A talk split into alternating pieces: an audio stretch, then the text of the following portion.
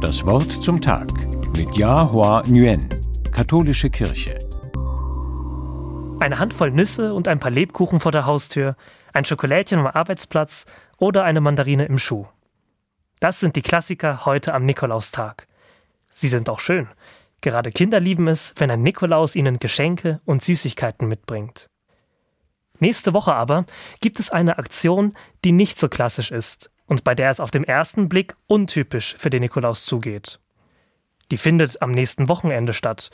Und die, die beschenkt werden, sind keine Kinder, sondern gestandene Männer, genau genommen Lkw-Fahrer. Für sie gibt es nicht nur Schokolade und Mandarinen, sondern vor allem Aufmerksamkeit und auch noch Zeit. Das Ganze spielt an der Autobahnraststätte Hegau auf der A81 in der Nähe von Singen.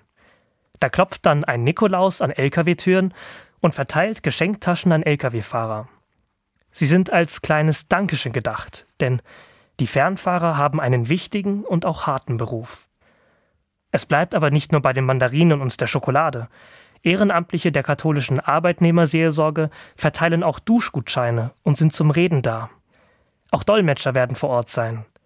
Viele Fernfahrer stammen ja aus Osteuropa, und da ist die Verständigung nicht einfach.